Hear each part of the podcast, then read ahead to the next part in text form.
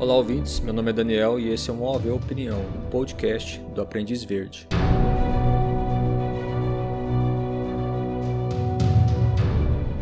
Olá, pessoal. No OAV Opinião dessa semana, eu vou comentar sobre o assassino em série Anthony Sowell. Essa semana que passou, o Anthony Sowell, que tinha 61 anos, faleceu numa prisão do estado americano de Ohio de uma doença terminal.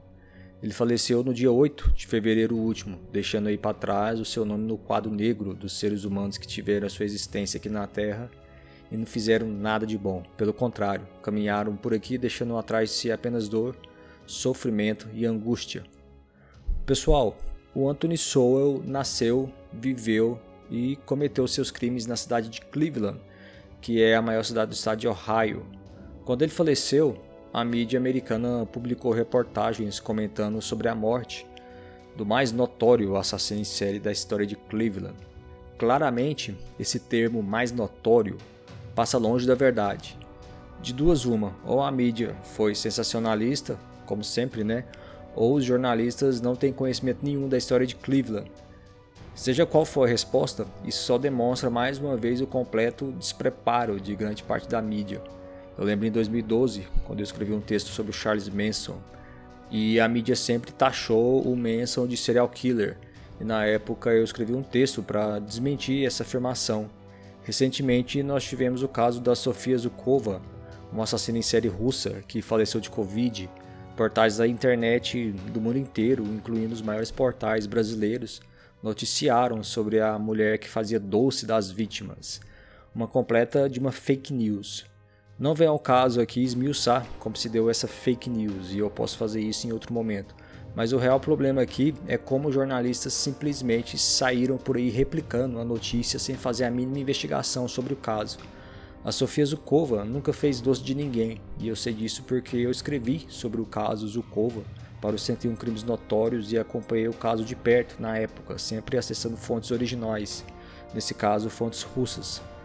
Então, mais uma vez aqui nós temos a mídia prestando um desserviço, né, afirmando que morreu o mais notório assassino em série de Cleveland, neste caso o Anthony Sowell. Pessoal, o Anthony Sowell não é o mais notório assassino em série de Cleveland, e eu aposto que muitos de vocês que já acompanham o Aprendiz Verde há muitos anos já desconfiam sobre quem eu vou falar. Bom, quem conhece desse mundo macabro dos assassinos em série já ouviu falar do famigerado assassino do tronco de Cleveland. Esse sim, pessoal, o mais notório assassino em série da história de Cleveland. E este caso é tão fantástico que existe até um roteiro pronto em Hollywood para transformar a história em filme. Mas infelizmente, até hoje a história não saiu do papel.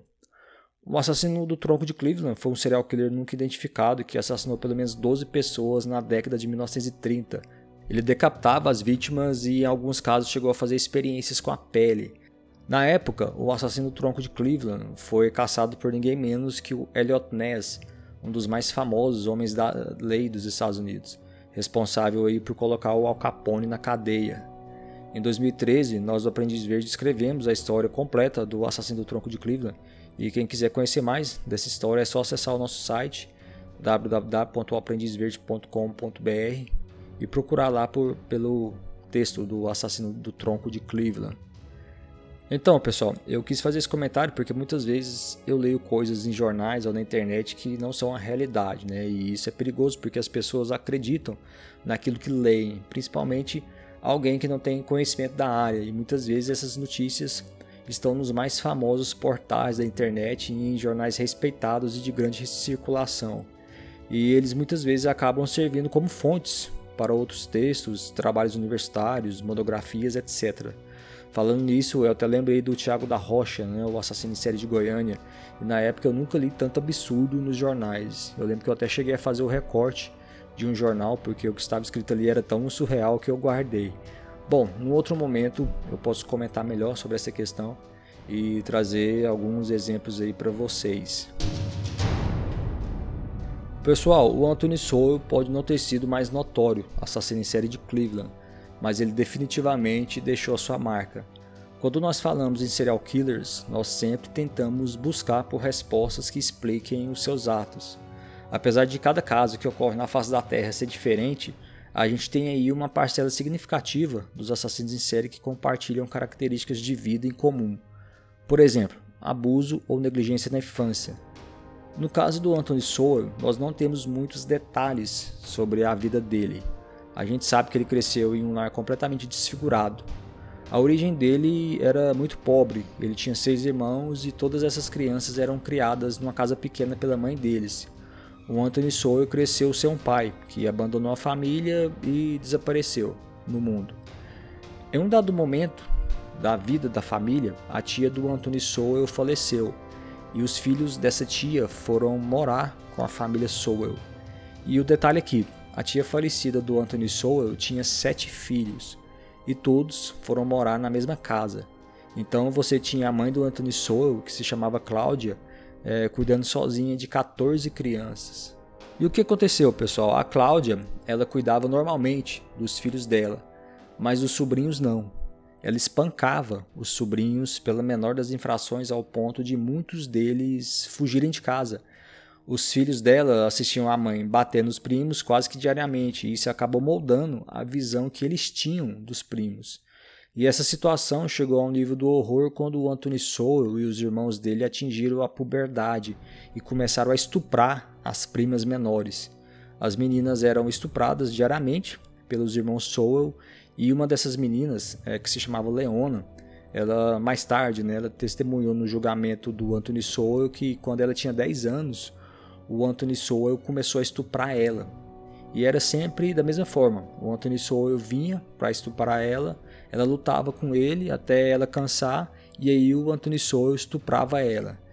E detalhe, ela tinha 10 anos e o Anthony Sowell tinha 12 anos. Pelo que se sabe, o Anthony Sowell nunca foi vítima de abuso sexual, pelo contrário, era ele o abusador e desde uma idade muito precoce, né? Então, o Anthony Sowell cresceu nesse mundo de violência, onde ele aprendeu a ser um predador. Ele e os irmãos dele viam a mãe espancando os primos e absorveram esse comportamento. E era muito fácil para eles, porque as presas deles moravam na mesma casa, né? Então imagine o nível de horror e depravação que devia ser essa casa com 14 crianças, predando umas às outras. Pessoal, muitas dessas crianças, tanto os irmãos Sowell como os primos deles, primos e primas, cresceram e conseguiram se endireitar na vida, vivendo de forma honesta e respeitável. Mas o Anthony Sowell não. Entretanto, uh, o Anthony Sowell ele teve um período de estabilidade na vida dele e esse período coincidiu quando ele se alistou na Marinha. Ele passou sete anos na Marinha, época em que ele recebeu medalhas e até serviu no Japão.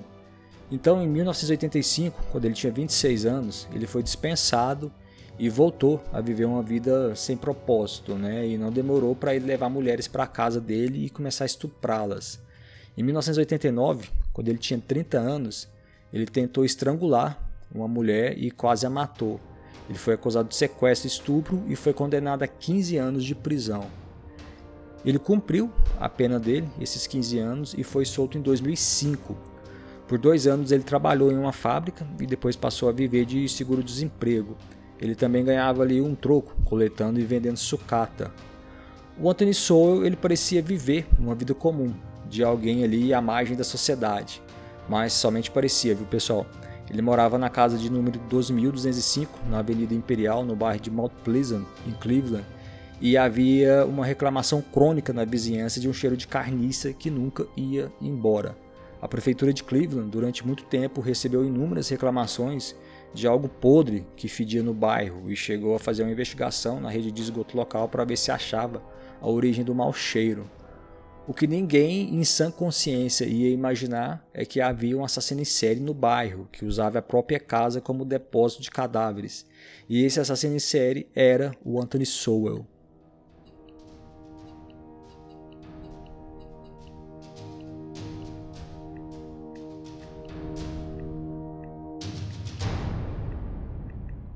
Pessoal, em 2009, a polícia encontrou 11 corpos de mulheres na casa do Anthony Sowell. Ele enterrou mulheres no jardim, no porão e até entre as paredes e espaços ocos no forro. Muitas vezes ele simplesmente deixava as vítimas dele apodrecendo ao ar livre no jardim e depois dava um jeito de enterrá-las ou esconder os restos mortais dentro da casa. Uma das vítimas, a polícia encontrou apenas o crânio, que estava dentro de um balde uh, na casa.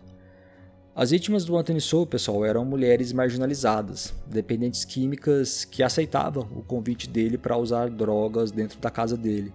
E uma vez lá dentro, ele amarrava elas, estuprava e estrangulava essas mulheres.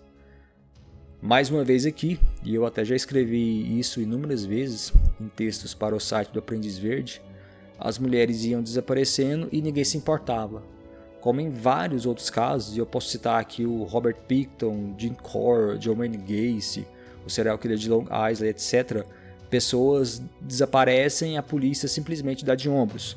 E no caso do Soul é pior porque as vítimas eram mulheres marginalizadas, pobres, negras e viciadas em drogas. Então, ah, depois eh, dessa descoberta né, dos assassinatos, ah, as autoridades foram bastante criticadas e a prefeitura de Cleveland uh, teve que, que pagar mais de um bilhão de dólares em indenizações às famílias das vítimas. Apesar da gravidade dos crimes e da possibilidade dele ser condenado à morte, durante o julgamento e por muitas vezes o Anthony Sowell sorriu é, depois de comentários de testemunhas, principalmente quando os testemunhos envolviam mulheres. Ele riu do comentário de um meio irmão dele, que disse que o pai deles pingava de mulher em mulher depois, ele riu novamente quando um vizinho relatou ter visto uma mulher nua caindo da janela do terceiro andar da casa dele. Essas risadas debochadas mostram um homem que enxerga as mulheres como objetos de segunda classe, ou seja, pessoas desprezíveis que ele poderia usar, abusar e matar. E ainda assim recebeu uma medalha do governo por, digamos, limpar as ruas. Ele riu da fala do vizinho e isso mostra também que ele não sentia vergonha ou culpa da mulher ter caído do terceiro andar da casa dele. Nós temos aqui, pessoal, um homem que nunca se sentiu punido ou corrigido pelo seu comportamento violento, mesmo depois de todo aquele tempo né, que ele passou na prisão, aos 15 anos. Em um outro momento do julgamento, quando peritos testemunharam sobre as causas das mortes das vítimas e mostraram imagens dos restos mortais em decomposição, o Sowell simplesmente colocou o cotovelo dele na mesa e apoiou o queixo na mão. E eu acho essa imagem bastante emblemática porque, ao meu ver, mostra a essência do Sowell. Eu posso estar errado, mas aquela situação pode ser um indicativo de que os restos mortais das mulheres não passavam de lixo para ele. E como aquilo não chamava a atenção dele, não era interessante para ele, ele ficou ali meio que entediado e passou a descansar a cabeça apoiada na mão. O olhar dele, é, para quem vê a foto, é de um tédio por completo. Isso leva a um outro ponto que eu acho interessante destacar. O Anthony Sowell mostrou um total desinteresse em todo o processo judicial contra ele.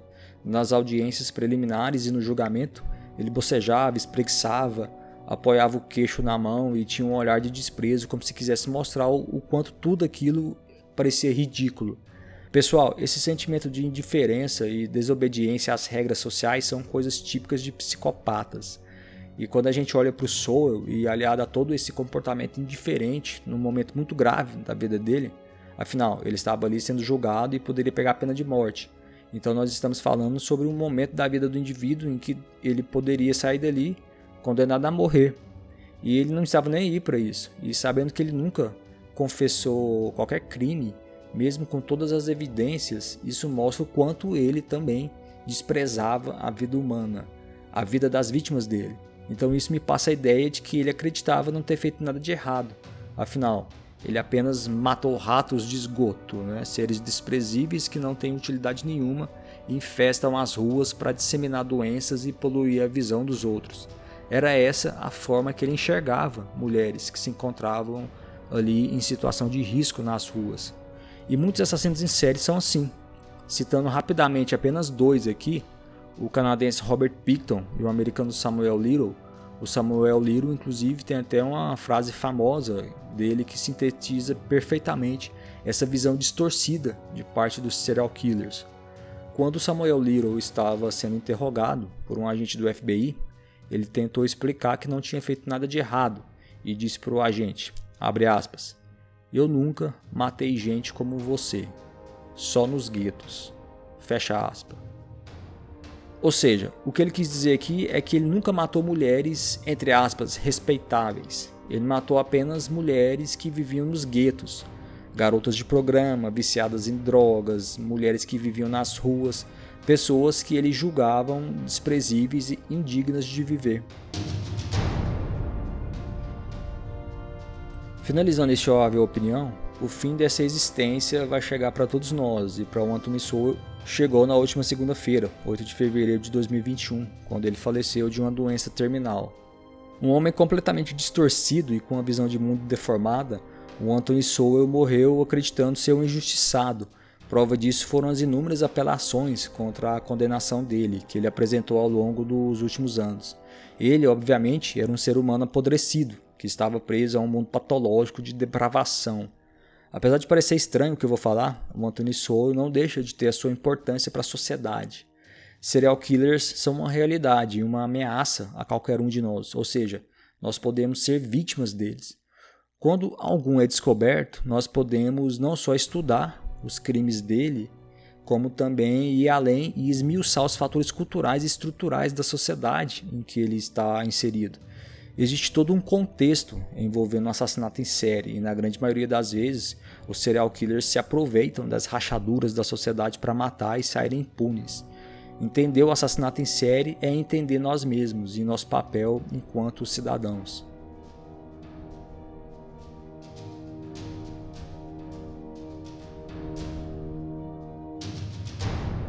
Meu nome é Daniel Cruz e esse foi um AV Opinião, um podcast do Aprendiz Verde.